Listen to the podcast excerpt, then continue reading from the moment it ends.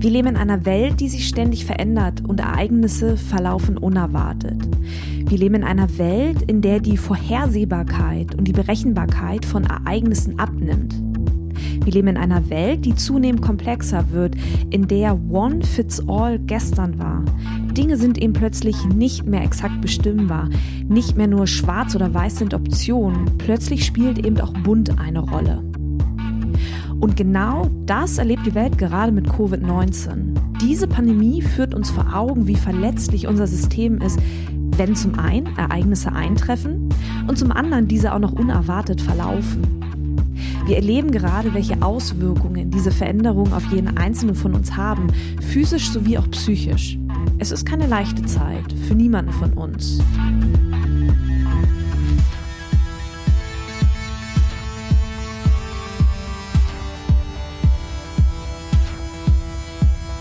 Dennoch hat diese Zeit etwas Gutes, denn es haben sich neue Räume geöffnet.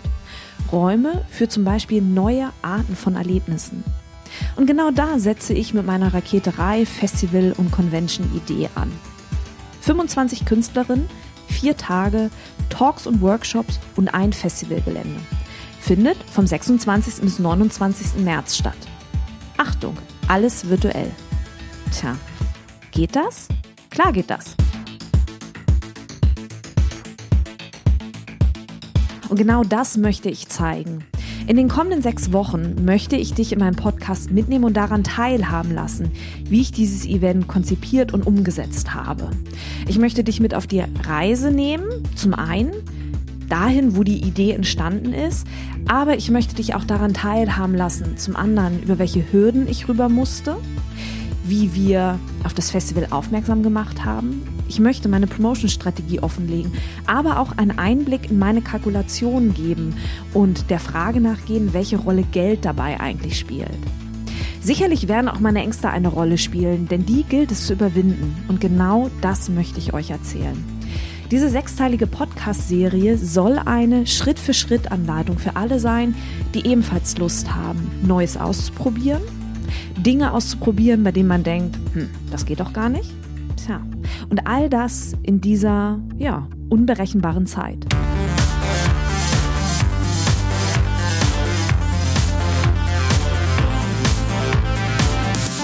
Hi und herzlich willkommen zum Podcast von Raketerei. Ich bin Imke Machura, ich wohne in Hamburg und mein Herz schlägt für Musik. Ich habe meine Leidenschaft zum Beruf machen können. Ich promote, ich bucke, ich manage ein Indie-Label, ich bin Macherin. Ich bin eine von wenigen und ich frage mich schon lange, warum.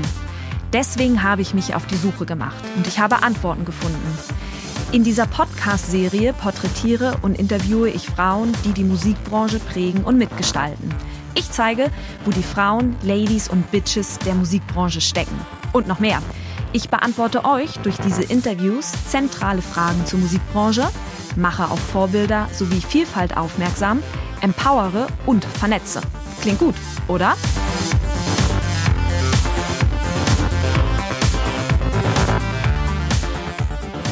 Musik hat den Wert, den du ihr gibst. Genau darum geht's. Im ersten Teil meiner sechsteiligen Podcast-Serie, in der ich dich mitnehme, wie ich mein Online-Event konzipiert und umgesetzt habe, geht es erst einmal darum zu beleuchten, wie eigentlich diese Idee entstanden ist. Diese Idee von einer Online-Convention, von einem Online-Festival. Denn am Anfang steht immer erst einmal eine Idee. Manchmal entstehen Ideen, ja, bei einem Glas Wein. Manchmal aber auch sind da draußen Menschen, die Ideen in Köpfen pflanzen.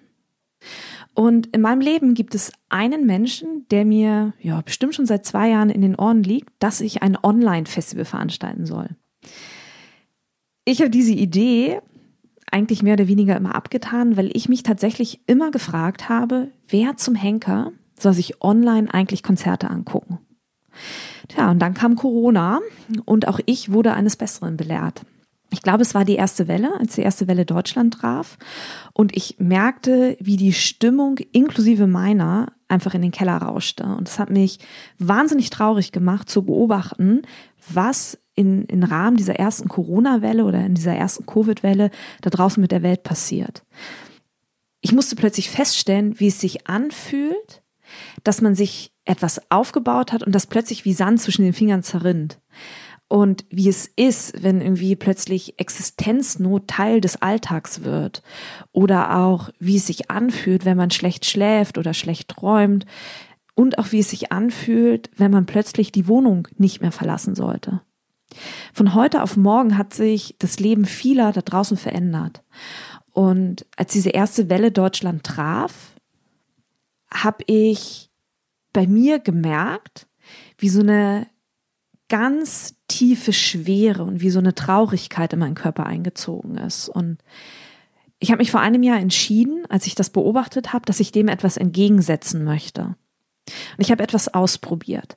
Ich wollte herausfinden, ob es möglich ist, ein Online-Festival zu veranstalten. Und ich habe damals zum Hörer gegriffen und ich habe zwölf Musikerinnen angerufen und habe diesen zwölf Musikerinnen von dieser Idee erzählt. Es waren zwölf Gespräche und ich hatte zwölf Zusagen. Ich konnte alle zwölf Künstlerinnen davon überzeugen, gemeinsam mit mir etwas zu wagen. Das einfach mal ausprobieren, ob es überhaupt funktioniert. Und wir hatten ungefähr zehn Tage Zeit, dieses Festival wirklich aus dem Boden zu stampfen. Fünf Tage gingen drauf, zum einen um die Infrastruktur zu schaffen und fünf Tage hatten wir Zeit, Tickets zu verkaufen.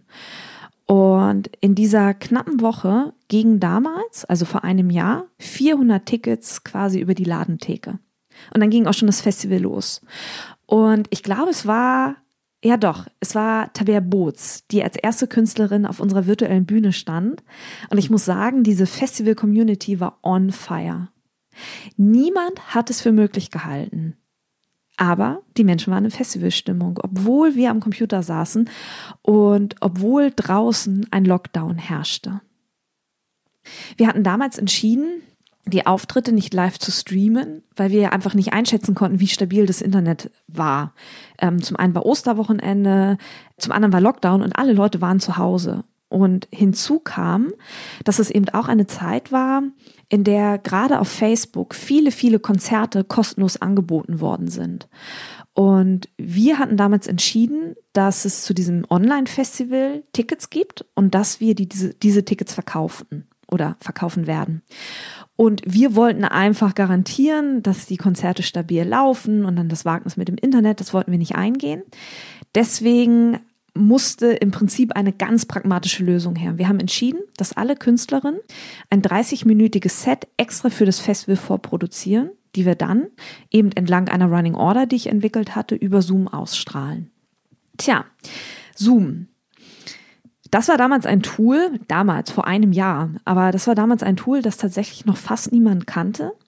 Hinzu kam, dass es zu dem Zeitpunkt Probleme mit dem Datenschutz gab und in den Medien eher negativ über Zoom berichtet wurde. Aber dennoch haben wir entschieden, dass wir mit Zoom arbeiten wollen, weil es zum damaligen Zeitpunkt einfach auch nichts Vergleichbares gab. Das war sehr gut, dass wir diesen Weg gewählt hatten, denn das Ganze, diese Arbeit mit Zoom, hatte einen wunderbaren Nebeneffekt, weil sich parallel zu den Konzerten über den Chat ausgetauscht werden konnte.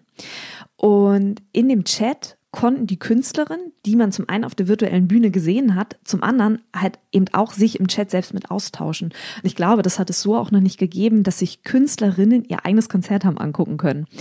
Und immer dann, wenn keine Konzerte ausgestrahlt worden sind, das Festival ging damals vier Tage.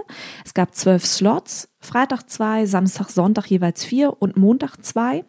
Und dazwischen war eben ganz viel Zeit. Und diese Zeit wurde genutzt, um sich auf einem ja, virtuellen Festivalgelände zu tummeln. Und hierfür haben wir eine geschlossene Facebook-Gruppe genutzt. Und die Menschen, die im Teil dieser Gruppe waren, die im Teil des Festivals waren, haben selbstständig angefangen, die Facebook Live-Funktion in dieser Gruppe zu nutzen. Und es wurde musiziert, es wurde improvisiert, es wurden Trinkspiele gespielt.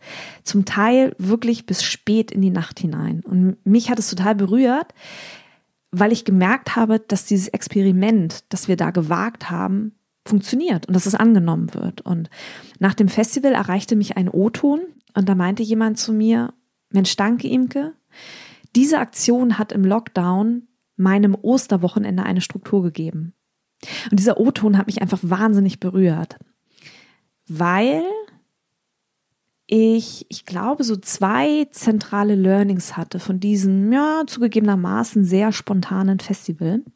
Zum einen, dass Festivalstimmung online trotz Lockdown möglich ist.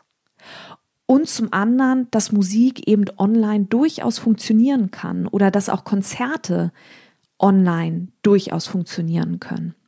Aber was hat meine Wahrnehmung eigentlich verändert? Mm, ich würde sagen, dass mir bewusst wurde, dass wir bei diesem Online-Festival geschafft haben, zwei Spielarten miteinander zu kombinieren. Und darin sehe ich auch nach wie vor sehr großes Potenzial. Zum einen dieser Grundgedanke, dem so ein Festival einfach zugrunde liegt, also so dieses gemeinsame Erleben. Und das haben wir geschafft, ins Internet zu übersetzen. Und auf diese Weise konnten wir eben das Potenzial beider Spielarten vollends ausnutzen. Ne, wir haben zum einen große Teilhabe erlebt von Künstlerinnen, aber auch von den Musikliebhaberinnen und Besucherinnen eben dadurch, dass wir die Künstlerin nicht einfach nur auf eine Bühne gestellt haben, die Künstlerin ein Konzert gespielt haben ohne Publikum und das ins Internet gestreamt haben.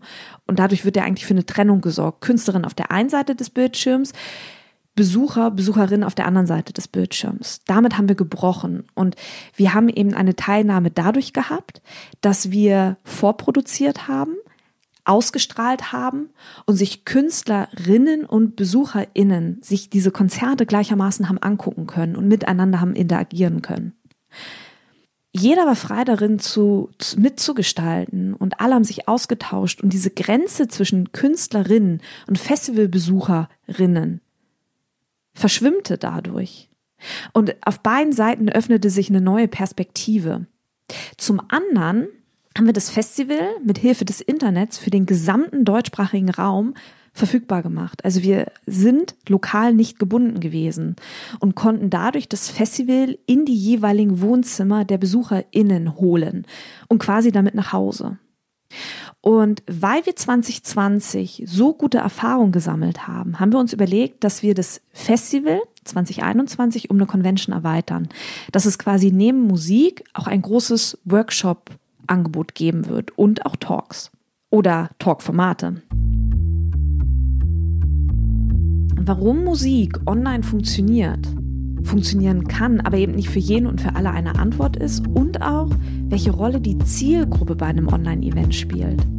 Das werde ich euch im zweiten Teil verraten, in meiner sechsteiligen Podcast-Serie, in der ich euch einen Einblick gebe, wie ich ein Online-Event konzipiert und umgesetzt habe.